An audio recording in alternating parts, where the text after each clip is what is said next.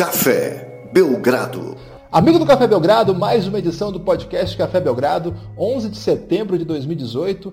Hoje nós vamos falar de vários assuntos ligados ao basquete. Claro que o nosso foco é NBA, é o nosso carro-chefe aqui no podcast Café Belgrado, mas tem também tempo para falar da seleção brasileira. A seleção joga na próxima quinta-feira no Canadá contra a seleção que também tem jogadores de NBA, então também dá para colar aí nesse assunto NBA. Temos assuntos da off-season, o Lucas gosta muito de ver foto de jogadores marombados, então ele vai trazer aí o que está acontecendo nos Instagrams desses jogadores. Lucas, tudo bem? Olá, Guilherme. Olá, amigo do Café Belgrado. É um prazer estar aqui novamente falando com vocês. Tem também notícia do NBB, Guilherme. Tem muita Opa. coisa nesse podcast de hoje. Verdade, muitos assuntos então. Você não perde por esperar. Na verdade, não precisa esperar mais nada. Já começou o podcast Café Belgrado. É, primeiro eu queria agradecer a todo mundo que pontuou a gente aí no final da, da última edição. A gente fez um apelo para que todo mundo que ouve o Belgradão consiga dar uns 5 estrelas aí, fazer um comentário positivo, dependendo da plataforma. Lucas, nós vamos parar em primeiro lugar geral da categoria esportes. Olha só, hein? Lá no iTunes, hein, Lucas? É um posto aí que a gente nunca tinha atingido, hein? Fiquei emocionado. Guilherme, a gente ficou à frente do Peladas na Net, a arrombada da Comebol, era o título do podcast daquele dia. Então, assim, dá pra dizer que foi uma coisa emocionante, emblemática. Mas olha, eu, eu, ô, Lucas, eu sempre aproveito quando a gente está na frente, isso aconteceu algumas vezes já. Quando a gente está na frente do Juca Kifuri, que é um jornalista que meu pai conhece, que eu dou um print e mando para ele. ele não sabe assim, que eu. Ele fala assim, mas o Juca tem um podcast? Falei, tem, nós estamos na frente dele. Ele, mas Será aí... que é isso mesmo? Ele fica meio confuso, Lucas, com essa informação. Esse print agora ficou um pouco ruim de partilhar, Guilherme, por causa desses arrombados da Comebol aí. É, apesar da, da, expressão infeliz, a Comebol merece todas as críticas sempre, né? Então, claro. convenhamos que os amigos aí do Pelado da Net que não conheço, é, de repente a gente vai ouvir algum momento aí, é, que poluiu o nosso print familiar, não dá para mandar no grupo da família, ainda que o grupo da família tá topando cada coisa ultimamente. Mas enfim. Ô Lucas, quais os assuntos aí que a gente vai tratar hoje? Teve uma classe aí comovente na última é, digamos, nomeação, não sei se é esse termo adequado, para o Hall da Fama? Guilherme, vamos já falar disso aí, mas primeiro a gente tem que puxar a orelha do nosso querido ouvinte que, que não isso? se juntou aos outros ao dar cinco estrelas. Então fica aí esse puxão você de tá orelha, um pedido, assim? pedido aí insistente para que você dessa vez sim dê cinco estrelas para o nosso podcast. Isso nos ajuda bastante, principalmente no quesito prints Juca que fure, Guilherme. Exatamente. Então aí, é, agora a meta, Lucas, é entrar num print aí que tenha, por exemplo, programas de globais, tipo Pedro Bial, de repente. Quem Ou sabe aí, né? Vida de jornalista do Não, esse, aí, esse programa tá espetacular. O Rodrigo tá num grande momento aí da off-season. É, abandonou o podcast do NBA 2 pontos, tô com saudade. O Rock, inclusive, tá tirando pele do frango agora, numa dieta aí muito triste. Ele confessou aí nas redes sociais. Mas o Rodrigo abandonou por uma boa causa, tá fazendo aí vida de jornalista, brincadeira. É, inclusive o Sport TV anunciou aí que vai transmitir as eliminatórias FIBA nessa semana, então a gente vai ter Rodrigo na nossa televisão, imagino que vai ser ele, não falei com ele sobre ainda. É... Ô Lucas, esse podcast dele é sensacional, hein? Aliás, o último episódio foi com um jornalista que fez um livro, com... junto com uma outra estudiosa, sobre o PCC, ficou espetacular. É... o anterior a esse com a Bárbara Coelho, a jornalista lá do Sport TV também, uma baita história. Olha, várias histórias muito boas. Recomendo aí para quem está de, de férias de basquete, ouvindo só o Belgradão por carinho e amor aí ao nosso projeto é, que dá uma ouvida lá no, no, Rodrigo que vale a pena, viu? Chama Vida de Jornalista, tá gratuito em todas as plataformas. Então, Guilherme, é, tivemos aí no dia 7 de setembro a indução de jogadores indução, cra cracassos de bola ao Hall da Fama, né? São as indicações que são feitas, mas na verdade essas indicações já são. É, não tem uma escolha na hora, né? Esses caras que vão lá já sabem que vão entrar, então é um pouco mais tranquilo aí nesse sentido. E, cara, gente que a gente acompanhou a carreira inteira. Claro, teve o Motix, teve o Dino Raja, que talvez até você tenha acompanhado uma parte da carreira dele. Tava chamando de idoso? Teve, teve a galera aí do, do da, da WNBA que joga muita bola, mas a gente não acompanhou tanto a carreira como desses quatro caras que eu vou falar agora. Ray Allen, Grant Hill, Jason Kidd e o melhor de todos os tempos, Steve Nash. Todos quatro aí foram é, acolhidos no Hall da Fama da NBA e tivemos um discurso épico, maravilhoso, belíssimo do Steve Nash. Não sei se é porque eu sou um grande fã dele, mas realmente o cara tem um talento, Guilherme, para dar um discurso estilo Oscar, né? Então, É, ele é um cara que se dá bem em frente às câmeras, já participou de vários projetos. Ele tem inclusive um programa de TV, não sei se é de TV ou de internet, mas sobre futebol. E então ele está mais do que acostumado a, a, falar em frente às câmeras e aí ele conseguiu dar um discurso lindo. Se você quiser, eu trago os melhores momentos desse discurso aqui nesse podcast, hein, Guilherme? Vou querer sim, Lucas. Antes eu queria só convidar para o nosso amigo ouvinte a dar uma olhada lá no blog do Lance, que o Café Belgrado tem um blog no Lance, para quem não sabe ainda, a gente tem um blog lá que a gente posta algumas coisas, o conteúdo que a gente quer é, chegar a mais gente, também trazer um espaço extra para o nosso ouvinte. É, e lá tem um. Eu separei, Lucas. Primeiro, eu apresentei a lista completa, vou passar daqui a pouco aqui o serviço.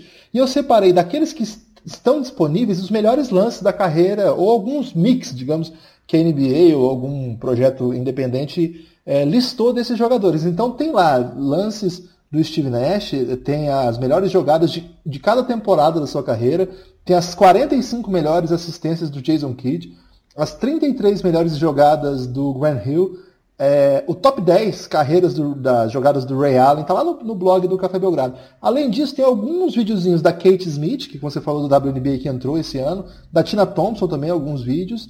Do Mo Chicks, que é um cara que a gente conhece aí da, dos bastidores da NBA. Como técnico também, né? Também como técnico, mas foi um excepcional jogador, sobretudo no Sixers, um grande defensor.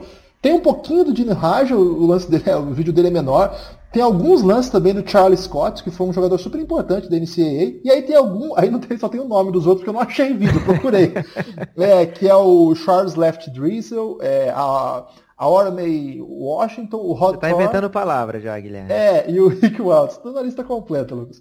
E para aquele super fã que tá com saudade dessa época, eu postei aquele vídeo que eu acho maravilhoso, um dos melhores vídeos de basquete disponíveis no YouTube, que é do lendário duelo de 2006 entre Steve Nash e Jason Kidd, aquele jogo que foi no meio da temporada, né? Não valeu nada demais, assim, a não ser o título de melhor armador de todos os tempos para nossa geração.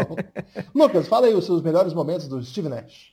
Então, Guilherme, fica o convite aí pro, pro ouvinte assistir a, a... São 20 minutos de discurso do Nash. E como eu disse, ele engaja muito bem com a câmera. Eu assisti também o do Jason Kidd, que são 8 minutos. E, cara, é, devia ter visto antes o dele, porque deu um pouco, deu um pouco de vergonha, que ele fica vidrado lá no teleprompter, assim. É, você viu a diferença de quem está acostumado. Então, o do Steve Nash é muito bom de você assistir. Tem o filho dele que fica dando tchau para a câmera insistentemente, levando a plateia às gargalhadas. Mas o, o, Nash, que eu sou um. Não sei se você sabe, Guilherme, mas eu gosto muito do Nash, viu? É verdade. Ele começa o discurso dizendo: Isso não vai ser sete segundos ou menos, né? Exatamente. E ele diz que, assim, logo de cara ele tá do lado do Jason Kidd, ele dá um grande abraço, é o primeiro abraço que ele dá, assim, é, fora a família, óbvio. Antes de, de aceitar lá, de subir, ele convida, na verdade, ele é. Sempre que vai que alguém é indicado ao Hall da Fama, vem uma pessoa que já está no Hall da Fama para acolhê-lo, né? E aí ele escolheu o, Donnie Nel, o Don Nelson, né? O grande técnico dele do, do Dallas Mavericks. Então já é comovente. Tava com um visual maravilhoso, né? É, já é comovente de cara, né? E aí o Nash ele começa dizendo que o que muita gente acha até hoje, que ele não deveria ter chegado até ali. É muito estranho. O, o arco da carreira do Steve Nash é bizarro, né? Ele ele, apesar de morar na América do Norte desde cedo, ele foi começar a jogar basquete com 13 anos. Antes disso ele jogava só futebol, o futebol de verdade, né? Porque ele, na verdade, ele não nasceu no Canadá, né, Lucas? Sim, ele nasceu na África do Sul, mas desde cedo ele foi criança ainda, assim, é, dois anos ele foi morar no Canadá. E aí ele jogava muito hockey e futebol. Ah, passou a carreira escolar dele quase toda só fazendo isso. Aí foi jogar no nosso equivalente, que é a oitava série. Ele foi jogar basquete. Que não tem mais, você sabe, né? Que agora é nono ano. Exatamente, é. mostrando aí a nossa idade, né, Guilherme? Você só sabe dessa informação privilegiada porque agora você é professor. Então você teve esse recontato aí, mas senão você ia chamar de oitava série ainda, junto comigo. E aí, Guilherme, ele fala que começou a jogar basquete, deu certo, né? E aí ele mandou 30 fitas espalhadas aí pro, pro basquetebol universitário americano de divisão 1. Ele não recebeu ofertas dessas 30 equipes. Ele recebeu uma oferta de Santa Clara e ele não, não sabia o que era Santa Clara, né? Mas ele topou, era a oferta que ele tinha, então ele foi jogar lá. E aí ele fala, né? Do, do, das pessoas importantes da carreira dele. Ele passa lá pelo começo do Phoenix Suns, que o primeiro técnico dele foi o Danny Ainge, ele fala que era muito bacana que o Deniente também estava começando a carreira de técnico, estava era, tinha acabado de se aposentar, e aí ele ficava jogando um, um X1 com o Danny Ainge é, antes dos treinos. E aí ele disse lá, como ele tinha oportunidade de falar, o Danny Ainge estava longe do microfone, ele disse que ganhava todos. É, não sei quanto disso é verdade, mas o fato é que o Steve Nash tem uma carreira belíssima, muito, muito diferente. E aí ele fala que o Danny Ainge teve coragem de colocar quatro armadores de cara no time do Phoenix Suns, né? Que tinha, além dele, tinha o próprio Jason Kidd, o Kevin Johnson e o Rex Chapman, né? Que não era armador, mas era armador. É, e aí jogava todo mundo junto, e aí ele. É, uma das primeiras. primeiros choques do Steve Nash, né? Pra ajudar a transformar essa carreira dele que não, não fez muito sentido até chegar no Phoenix Suns. Não fez sentido no sentido de que, cara, um, uma história muito diferente. Ele é um, um, cara que não deveria ter sido na loteria, assim, né? Ele ficou um pouquinho fora da loteria. Mas ele não parecia jogador de basquete. Ele não tinha o biotipo de jogador de basquete. Ele começou a jogar basquete muito tarde e acabou se to... e o auge dele do basquete foi estranhíssimo. Ele foi ele foi chegar ao auge dele no Phoenix Suns, segunda passagem dele pelo Phoenix Suns, já assinando com o Dallas, evitando a... cobrir a oferta do Phoenix Suns porque ele já era velho. Então você imagina como é que o cara depois do, de já ser considerado velho para assinar com o Dallas e o Mark Cuban nunca foi de, de economizar dinheiro, né? É porque ele realmente era tido como velho para aquela para aquela era. E aí o Steve Nash tem depois disso todo o auge da carreira dele. É, ele cita no, no, discurso do Dirk Nowitzki, né, fala de uma história engraçada que ele teve com o Dirk, fala do, do Amara. Então fica aí o convite a você. É bem melhor do que o Nepopop resumindo o, o discurso dele. Então, Steve Nash no Hall da Fama, merecidíssimo. E claro, o Jason Kidd, o Grant Hill, o Ray Allen, se você quiser falar, Guilherme, também, porque o ouvinte já cansou da minha voz. Mas a gente tem um podcast especial sobre o Jason Kidd, você pode procurar em nossos arquivos. No futuro, quem sabe, sobre Grant Hill, Ray Allen e certamente terá do Steve Nash. É, o interessante sobre esses dois personagens aí, Lucas, é que a gente acostumou a ver o Grant Hill já pós-lesão, né? Uma pena. Porque quando ele surgiu para a NBA, ele era cotado para ser um dos melhores jogadores da classe, né? Assim, ele chegou a ser um daqueles sucessores do Jordan que conversei que, sobre quando o Jordan parou, muita gente começou a ser apontado como possível sucessor do Jordan. E o Grant Hill, no primeira, na primeira aparição dele, é, até antes do Jordan parar, era considerado um grande, uma grande possibilidade. Só que as lesões o perseguiram por muito tempo, e aí foi inclusive trabalho do Suns, né, Lucas, de recuperação dele. Eu queria que você contasse um pouco sobre isso, que talvez as pessoas não saibam. É, o Grant Hill ele dividiu com o Jason Kidd, outra coincidência aí dessa classe, né, do, do, do Hall Só deu Suns, hein, Lucas? ele dividiu com o Jason Kidd o título de novato do ano, né? E, e aí, como você falou, ele teve aquele grande período no Pistons, machucado no Orlando, e depois ele veio para o Phoenix Suns com um salário assim desses de veterano, já só para ver o que que rola. E o Phoenix Suns já tinha conseguido dar um jeito no, no Steve Nash, né, que conseguiu ser durável aí por todo esse período da volta ao Suns. O Phoenix Suns também tinha conseguido manter o Amaro Stoudemire, apesar da época da cirurgia ser um tabu ainda, a microfratura no joelho, né? Essa microcirurgia para reparar esse, esse ligamento é, cruzado era muito complicado o jogador voltar, e mesmo assim o Amaro ainda teve temporadas de altíssimo nível pelo Phoenix Suns. E o Grant Hill chegou aí se confiando nessa medicina avançada do Phoenix Suns e deu sucesso, né? Deu muito certo. Ele chegou para cobrir a ausência do Shawn Marion, que foi trocado pelo cheque, cara. Que, que coisa. Imagina você vendo a NBA hoje, o time que começou esse, praticamente começou esse modelo de jogar bola, é, trocar o Shawn Marion, que era um, um coringa, defendia todo mundo, é, pontuava de fora, pontuava de dentro, pegava lobby de tudo que é jeito defensor muito versátil e aí foi se troca pelo cheque muda totalmente. Foi o Steve Kerr que fez isso. É, Steve Kerr, grande fanfarrão que depois deu certo no Golden State. Então, aí o Grant Hill veio substituir o Sean Marion nessa pegada de um jogador versátil, mas ele chegou sem muita badalação, pelo contrário, né? O contrato, como eu falei, bem murchinho. E aí teve toda essa segunda carreira, dá para chamar, né? Uma segunda carreira no Phoenix Suns, jogando muita bola, sendo jogador importantíssimo nos playoffs, é, participando daquela varrida do Phoenix Suns no, no San Antonio, né, que chegamos até a final de conferência, né, numa série muito disputada ainda contra o Lakers. Chegamos, Suns... você diz assim, você está entregando seu time? Eu acho que quem escutou, acho que meio episódio do Café Belgrado já sabe que não é segredo para ninguém, né? Que eu sou um pouco torcedor do Phoenix Suns. E o Jason Kidd também, já grande passagem pelo Phoenix Suns. É... O Steve Nash falou no, no, discurso dele que apesar de ser só um ano mais novo que o Jason Kidd, ele sempre viu o Jason Kidd como um mentor, né? E não é para menos que quando o Nash chega no, no Phoenix Suns, o Jason Kidd já está comendo a bola, um dos grandes personagens da NBA. É, então o Nash pôde aproveitar muita coisa boa aí do Jason Kidd. É, o Ray Allen, não vou deixar você escapar, Guilherme. O Ray Allen, assim como o Grant Hill, ele teve um começo de carreira bem diferente, né? O estilo de jogo dele era é... de atacar o aro, partir para cima. Não, não queriam que ele arremessasse tanta bola de três. Fala aí do, do Ray Allen, não, que esse cara merece também, Guilherme. Quem tem menos de, sei lá, 20 e poucos anos, eu comecei a acompanhar a NBA nessa década, é, vai ficar muito louco no que eu vou falar, mas o Ray Allen definitivamente não pode ser tratado como um especialista chutador. Não é o caso.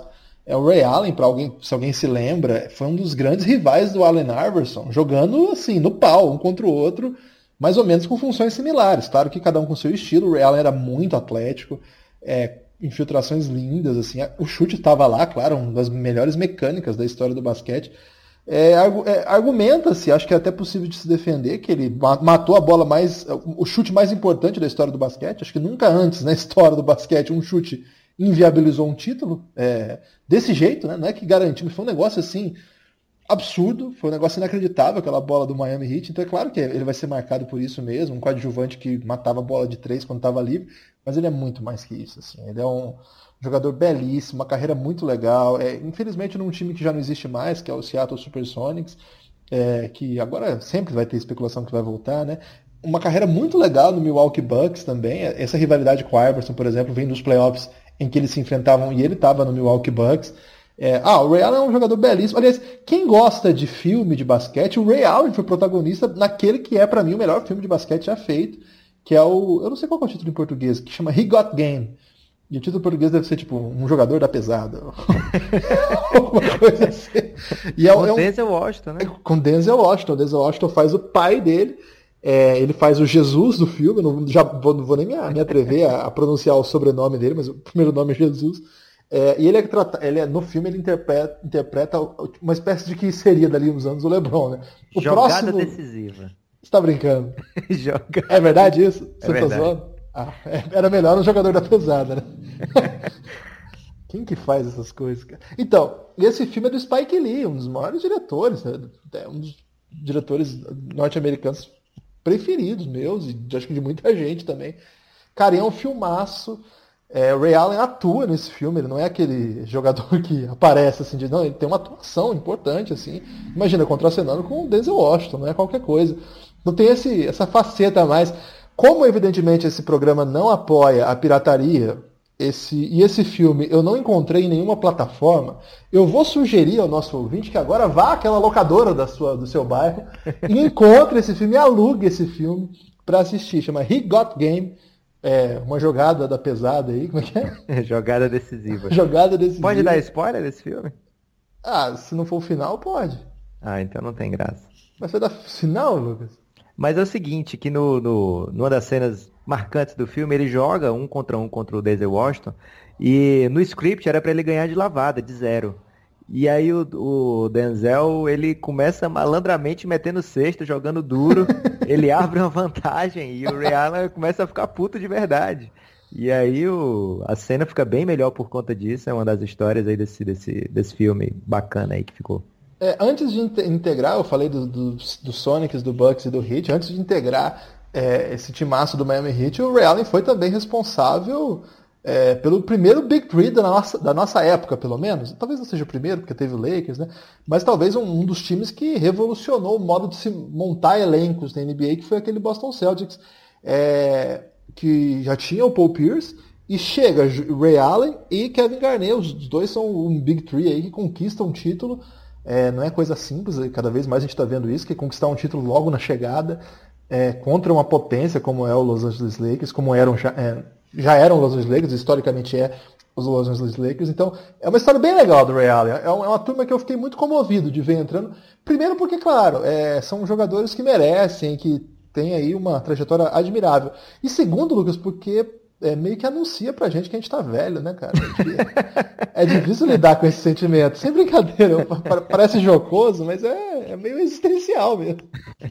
É assim, Guilherme, é... não vou dizer que foi o primeiro Big Tree, mas eu acho que é o, é o Big Tree que chama a atenção, que dá para fazer do nada um time campeão. Então é muito importante você ter essa flexibilidade que hoje está tão na moda na NBA.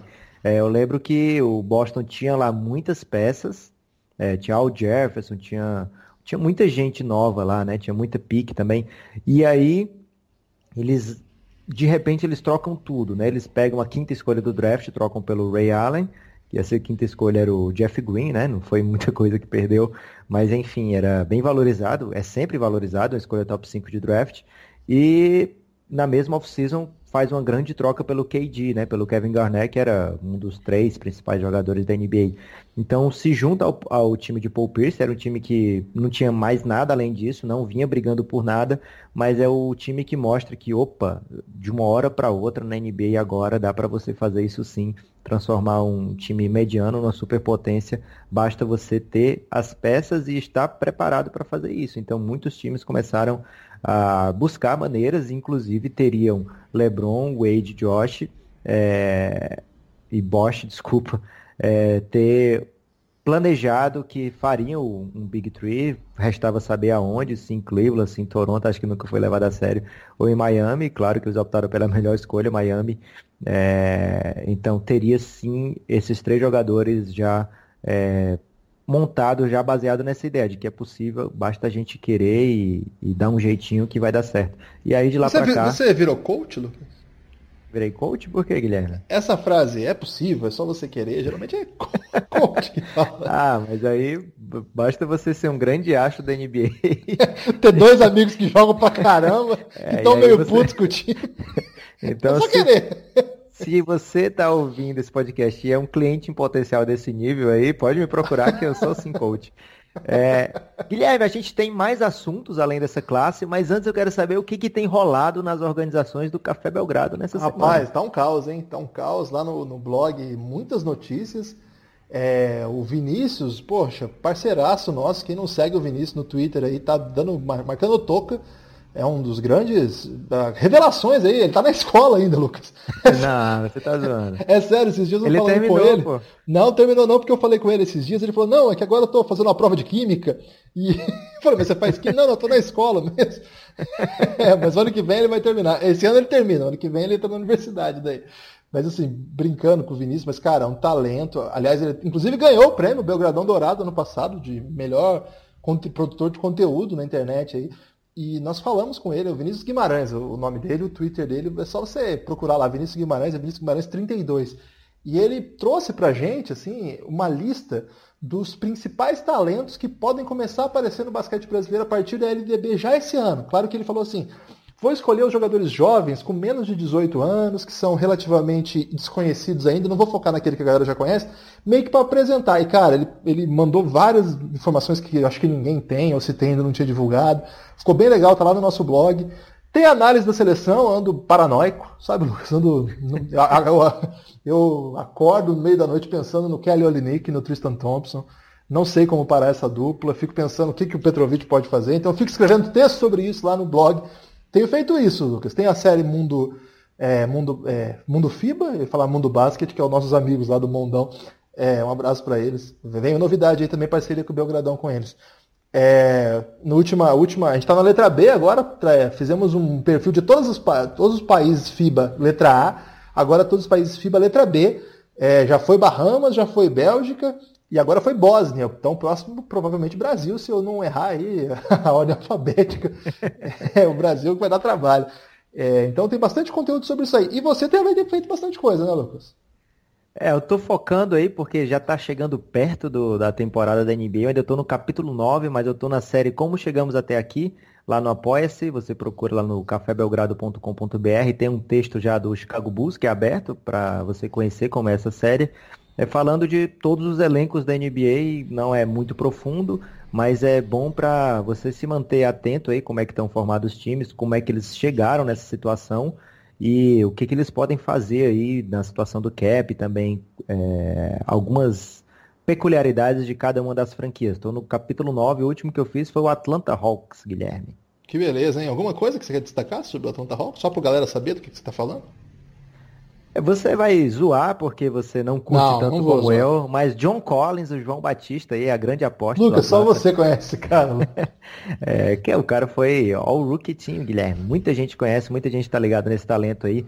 E é o que tem para você ver no, no Atlanta. Mas, claro, tem uma galera jovem que vai chegar aí nesse draft agora, Trey Young. A grande aposta do Atlanta foi Trey Young por Doncic, né? Vamos ver no longo prazo aí é, qual vai ser as, quais serão as repercussões, né? Porque caso dê errado, como eu e você achamos piamente que dará errado, é caso de demissão sumária, né? Então, quem aposta alto aí no, no, no Trey Young, com aquele next pan, tem mesmo é que, que se arris que arcar com as consequências caso o Doncic... Inclusive, Guilherme, tem uma notícia para o próximo bloco aqui do Doncic. Se... Nós temos intervalo? Temos agora um intervalo para falar do Apoia-se, Guilherme.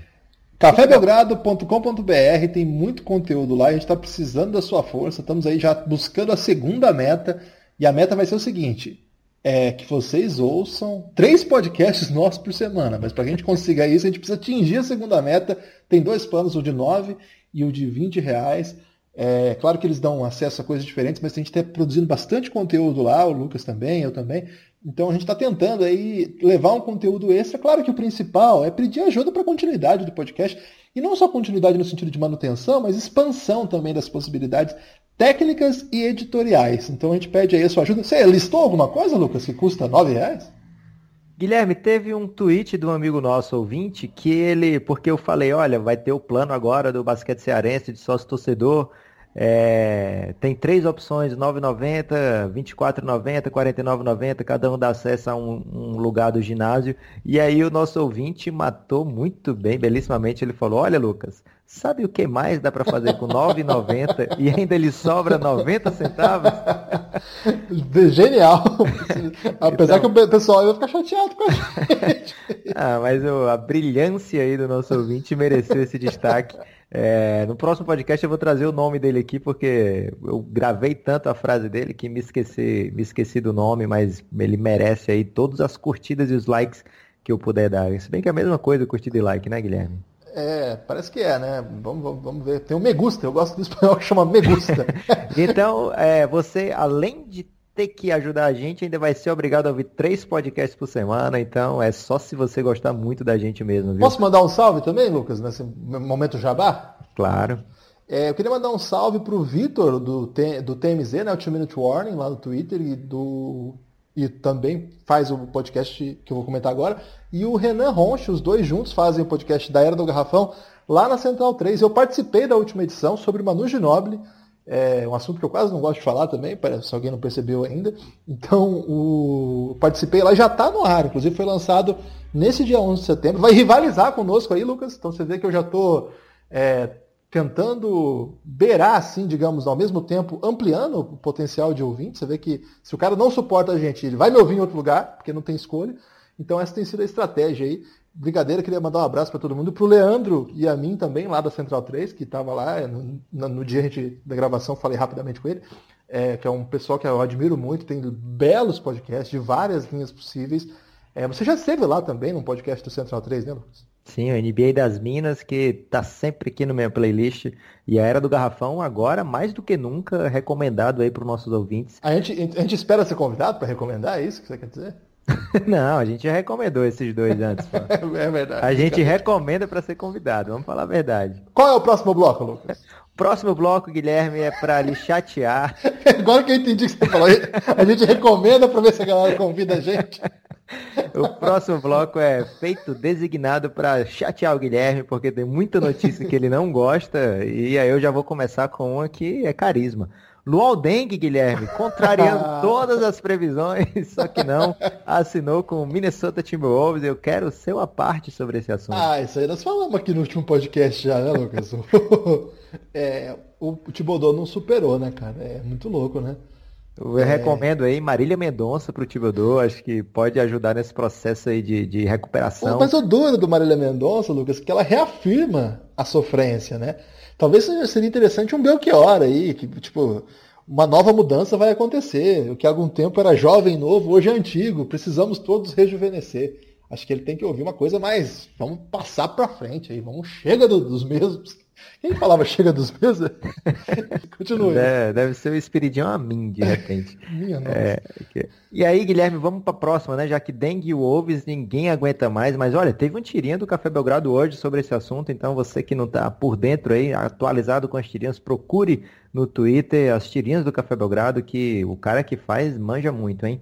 Essa aqui, Guilherme, é para você. Kyle Collinsworth assinou com o Toronto Raptors. Quem? Vai ter mais uma, Guilherme. É, Monta ela está treinando também pelo Wolves e o Sasha Pavlovic, não, Sasha Vujacic treinando com o Pelicans. Pavlovic você foi longe. mas não é tão longe do, do Vujacic, hein? Os é. dois Não, mas o Vujacic namorou a Sharapova, né? Que é um grande é diferencial no sentido de referência. Eu não Será tenho nenhuma pessoas... referência sobre o Pavlovic, mas o Vujacic a gente tem uma referência. Será que as pessoas chamam o Sasha Vujacic para treinar para perguntar coisa da Sharapova, das Acho que não, porque ela tá meio em bad também, né? Já passou aí a melhor fase da carreira, já tá até meio esquecida, assim. É, mas ele tá treinando com Pelicans e eu espero profundamente que seja só uma semana fraca de notícias pra gente estar tá ouvindo esses nomes de Monta Ellis e Sasha Vujacic. O Monta Ellis foi pra onde? Eu nem prestei atenção no que você falou. Ele tá, ele tá treinando do Wolves. Você tá brincando? É, não tô brincando, o Timodô e o, o perfil Onde do... que ele tava esse tempo todo? o perfil do Timberwolves Brasil, ele comentou hoje que o Thibodeau tá botando velocidade no plano dele de estragar o time numa temporada apenas. Ele tá fazendo de tudo para que isso aconteça. É, não é Michael é só... Red acertou também? não é só o Monta, né? Tá treinando também o Brandon Rush. Você lembra dele? Lembro, Brandon Rush. Minha Irmão do, do, do aquele do outro Rush. É, do outro Rush. Que jogou no Lakers. É, mas agora, Guilherme, três notícias de verdade agora para lhe cativar. Vamos lá. Boris Joel aposentado ah, uma ei. semana depois do Manu. Só é... tem desgraça no basquete também, tá duro. Merece uma linhazinha, uma frase de carinho. Merece um abraço, um beijo. Ah, sou enlouquecido pelo basquete do Boris Joel, um jogador espetacular. Fantástico. Eu, eu, eu peguei uma, arrumei uma briga meio inútil no Twitter esses dias. Não sei se você acompanhou isso aí, Lucas. não, não vi. Cara, eu fiquei meio pistola porque eu fiz um. Eu queria fazer uma homenagem ao Boris Dial e postei uma foto dele pedindo pra galera fazer um comentário sobre alguma coisa. Sobre o que. Aí eu fiz uma coisa assim. É, qual a primeira palavra que te lembra depois de ouvir essa. Depois de ver essa foto, né? E eu imaginava algumas coisas de homenagem, uma coisa meio. Mesmo que bem, bem humorada, mas celebrando né, a carreira. E, cara, só vieram comentários fazendo alusão ao apelido dele lá, que o. Não sei se o Zé Boquinhas foi o Everaldo que inventou, de. Como é que é? É. É, é um, urso aí do desenho lá do. Sei lá. O Ursinho Puff? Não, é outro. Agora eu já nem lembro, mas tão pistola que eu fiquei. Cara, eu fiquei muito pistola. Urso é porque... é cultura jovem, Guilherme. e eles ficaram defendendo o apelido. Não, mas é um apelido nacional. Eu falei, gente, só, eu, só o pessoal aqui chama ele assim. Zé Colmeia? Zé Colmeia, isso. Falei catatal, tá nada. Enfim, eu, eu fiquei, eu achei meio, meio chato, assim, porque eu acho que é, traz uma imagem meio folclórica, porque ele é gordinho e tal, e joga muito. Mas, cara, eu sei lá, eu gosto de pensar no Dial como um gênio do basquete. Olha, é, uma... é outro cara que eu posso falar com propriedade que eu Passou no Suns também acompanhei muito a carreira dele. Ele chegou no Phoenix Suns logo depois do Phoenix Suns. É assim, o Phoenix Suns tem o primeiro ano do 7 segundos ou menos, que é com o quarteto fantástico, né? Que era o Steve Nash, o Joe Johnson, o Amaro Stoudemire e o Sean Marion. E aí, logo após esse primeiro ano maravilhoso, o Joe Johnson recebe um contrato gigante do Atlanta e o Phoenix Suns é, não, não tem coragem de cobrir, né? Deixa o Joe Johnson ir para o Atlanta Hawks. E aí o Phoenix Suns é, faz uma coisa que na época era comum, que era sign and trade, né? Você, além de você assinar com o cara do outro time por um valor astronômico, você normalmente ainda fechava uma sign and trade, porque que era como se o próprio Phoenix Suns estivesse assinando com o Joe Johnson, e aí o Joe Johnson tinha direito a um salário maior. e aí logo em seguida era trocado. E aí nessa troca veio o Boris Joel né, como contrapeso, né? Porque o Phoenix Suns estava de olho num outro chutador de três pontos, que depois jogou com o LeBron a carreira toda, que era o James Jones. É, então veio o Boris Joel de contrapeso. E ele veio, ele era um, um ala da posição 3, é, atlético, ele ganhou o concurso Sim. de enterrada na França. É isso mag... que a galera, a galera pira, acha que ele é esse gordinho que Magrinho fica só parado. E tudo. Cara, aí... procurem no YouTube lances do Dial da primeira metade, do, da, da, primeira, metade da, da, primeira década desse século. Cara, é só enterrado na cabeça da galera, um, um salto gigante, assim, um cara super genial e super atlético também. E aí, assim que ele chega, Guilherme, o Amaro Stoudamire, que era outro que estava renovando o contrato naquela off-season, ele se machuca e teve essa contusão que eu já comentei nesse podcast, vai perder a temporada inteira. Aí, caramba, da onde é que o Phoenix Suns, que teve a melhor campanha e não chegou aos playoffs, chegou às finais, por, talvez por azar da contusão do Joe Johnson contra o, na série contra o San Antonio, como é que o Phoenix Suns agora vai se rearmar para essa temporada se o Amara e o Boris Diaw, cara, ele faz o melhor dos mundos no Phoenix Suns. Ele é um cara, todo mundo viu aí no San Antonio, esse cara que é passador fantástico, tem uma leitura de jogo incrível e ele conseguia finalizar jogadas que o Nash pensava. É, levou o Phoenix Suns mais uma vez à final de conferência. No, no, primeiro jogo na final de conferência, ele meteu um game winner belíssimo contra o Dallas. É, então só tenho coisas maravilhosas para falar do Boris Joel e acho que a gente falou mais do que uma frase sobre ele, hein, Guilherme? É, em 2014 não seria possível sem Boris Joel. Não seria.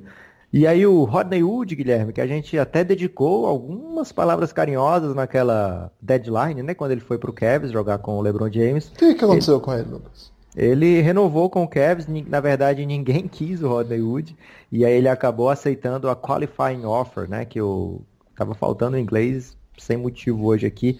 E essa qualifying offer é uma oferta que o time faz apenas para garantir que o jogador continue é, restrito, continue um agente livre restrito. Então, se outro time viesse oferecer, sei lá, 10 milhões pro, pelo Rodney Wood, o Kevs poderia cobrir, mesmo que não tivesse cap para isso, não tivesse espaço na folha.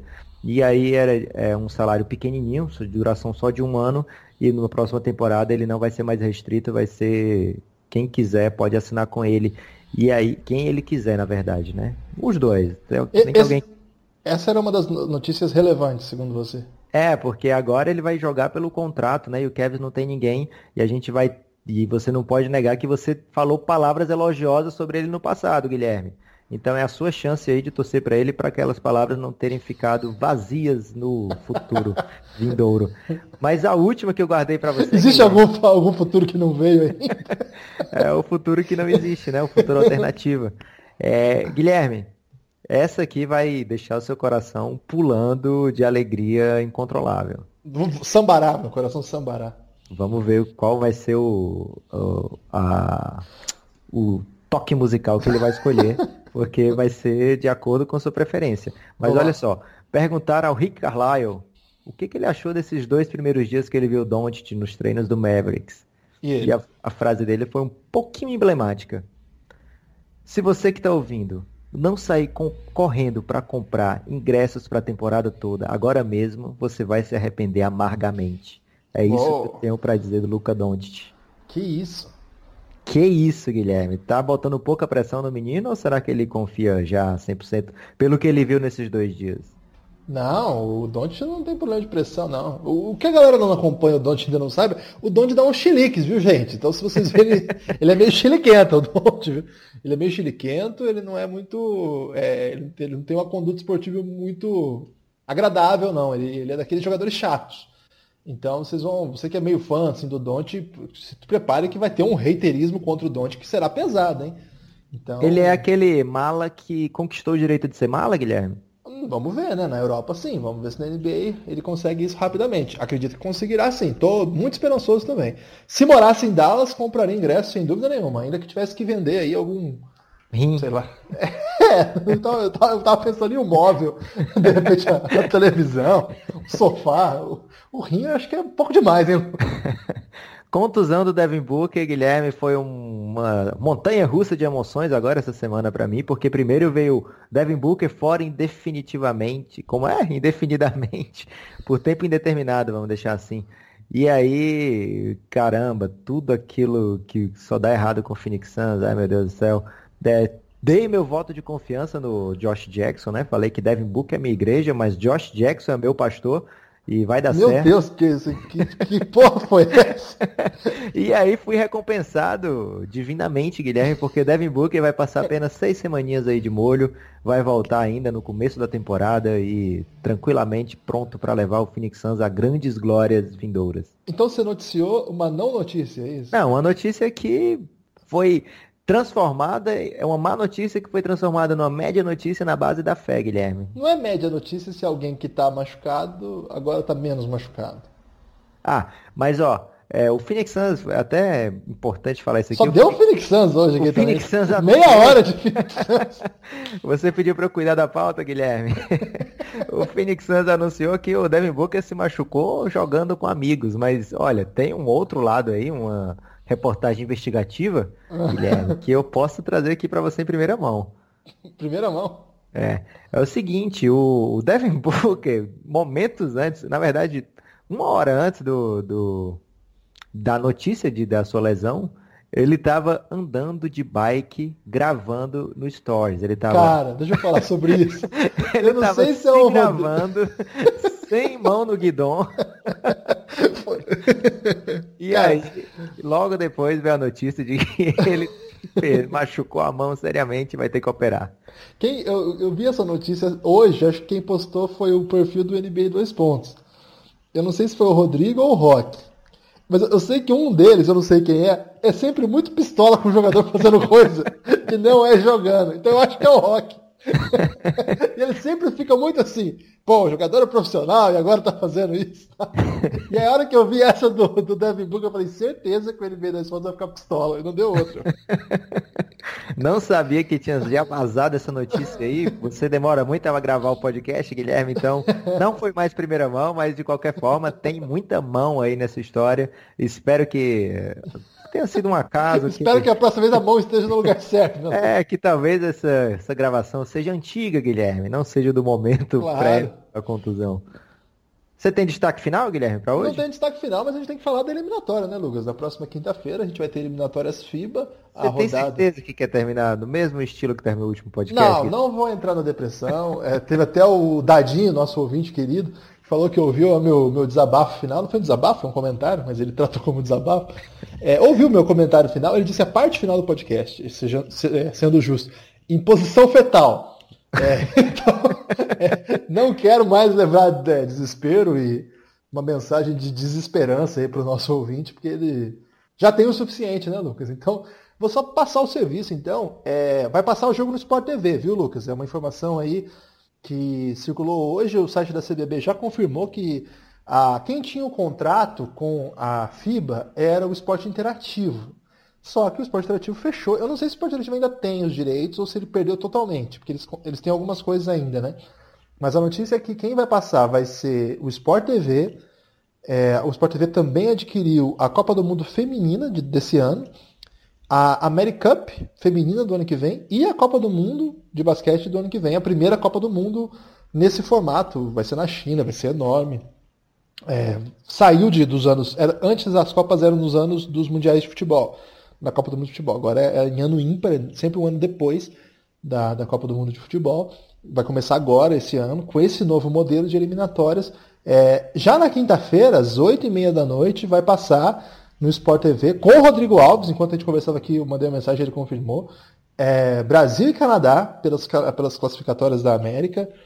É, é um grupo que o Brasil está numa situação que não é ainda, na verdade, não é desconfortável nesse momento. Ela pode ser se o Brasil não conseguir jogar bem. É, na mesma chave do Brasil estão República Dominicana, Chile, Canadá, Venezuela e Ilhas Virgens. Todos esses times jogam na quinta-feira. Venezuela recebe Ilhas Virgens, a República Dominicana recebe o Chile. A tendência é que Venezuela e República Dominicana vençam seus jogos e o Brasil é tendência, talvez a gente consiga vencer, mas a tendência é que percamos. E aí, esse cenário imediato desse pós-primeira rodada nos deixaria aí sim, matematicamente, em maus lençóis. Vamos esperar o que vai acontecer, a gente vai voltar a falar sobre isso, é um, é um tema permanente aqui do nosso podcast. Do outro lado da chave, lembra, é, classificam os três melhores de cada grupo e o melhor quarto lugar. É, no Brasil, então, dá para dizer que Venezuela, Canadá e República Dominicana disputam com o Brasil três vagas. Uma dessas fica fora e disputa o melhor quarto. Se não acontecer nada absurdo, aí a tendência é essa. Do outro lado, Lucas, é, Porto Rico, vai ser no dia seguinte, na sexta-feira. Porto Rico recebe o Panamá, o México recebe a Argentina, vai ser um jogaço, e os Estados Unidos recebem o Uruguai. Aqui o cenário é um pouquinho mais difícil, porque o Uruguai não é um time fraco, o Panamá desses é provavelmente o mais o, o, menos difícil, digamos assim, mas recebendo, ele também faz alguns jogos duros, não dá para descartar sempre como um jogo fácil. A tendência é que Porto Rico, México, Argentina e Uruguai briguem por duas vagas, porque os Estados Unidos já vai disparar. Então não é fácil, né? Porque são quatro times interessantes, melhores inclusive do que Venezuela e que provavelmente Brasil, é, pelo menos três desses, acho que é, é, o Uruguai está um pouco abaixo, embora tenha vencido já a Argentina nesse campeonato melhor que a Venezuela, sem dúvida, mas que dessa vez vão ter que ficar de fora.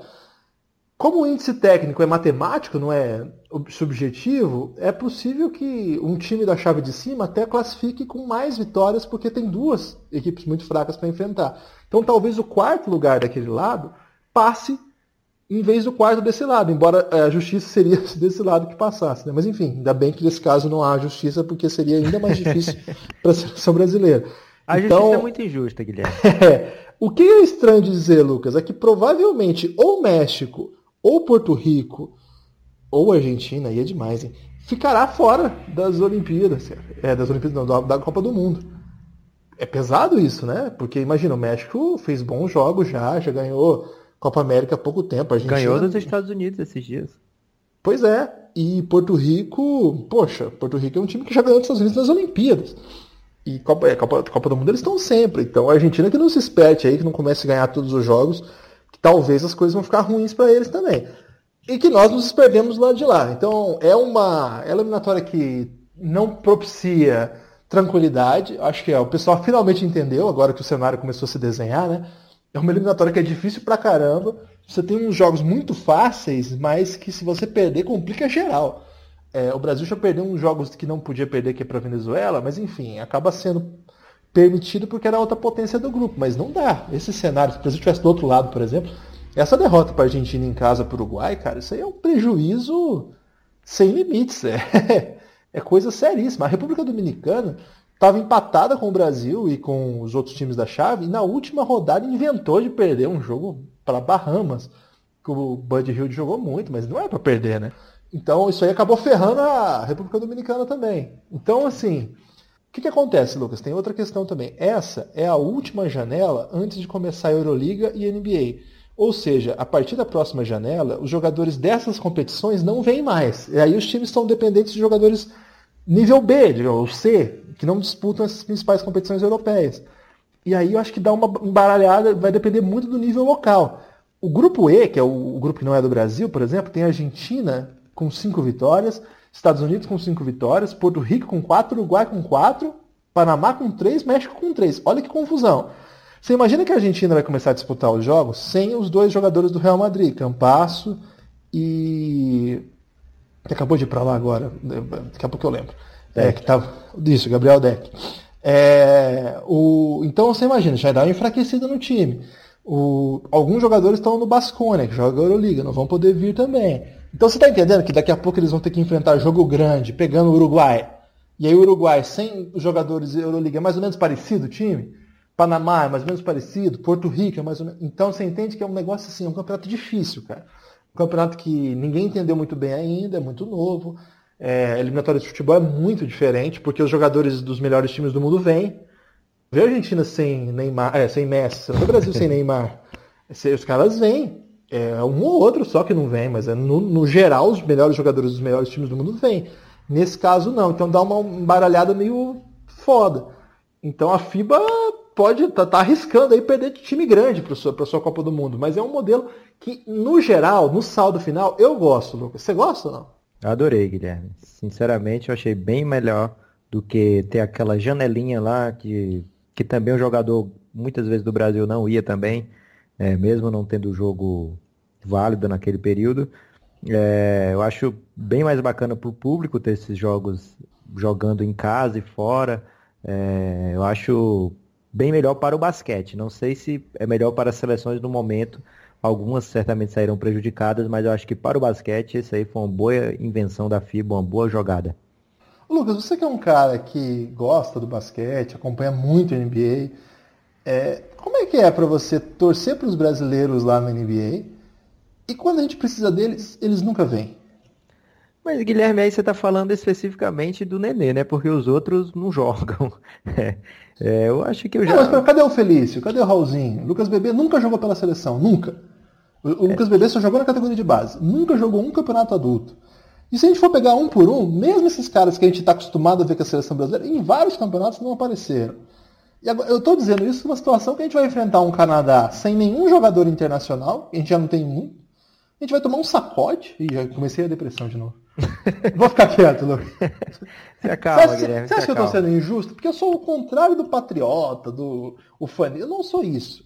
Mas eu estou meio cansado de despender tanta energia para torcer para os brasileiros aí pelo mundo e aí, a hora que eu preciso que eles venham torcer, que é dar uma força aqui pro nosso time, eu tenho que lidar com o Rafael Mineiro. Ah, Guilherme, mas assim, eu, eu acho que é muito do, do, do que se dá e o que se cobra.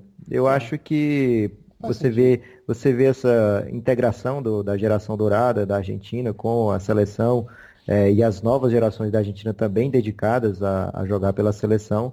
Mas você vê que lá não tem essa bagunça que foram anos e anos aqui da CBB, desperdiçando inúmeras carreiras de jovens jogadores é, que não tiveram. A gente viu agora muita gente não proibida de jogar mundiais da sua categoria, porque a CBB estava devendo uma grana lá na FIBA já, desde uma, de um, do convite comprado lá para o pré-olímpico, não foi? Que o Brasil não pagou? Alguma coisa assim. Mundial, mundial.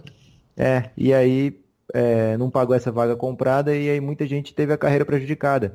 É, não sei se o BB tem um caso semelhante com a CBB, mas eu acho que o Brasil, enquanto organização, enquanto confederação, ainda não tem aquela autoridade toda para a gente defendê-la aqui, é, que ela lucre com esses jogadores.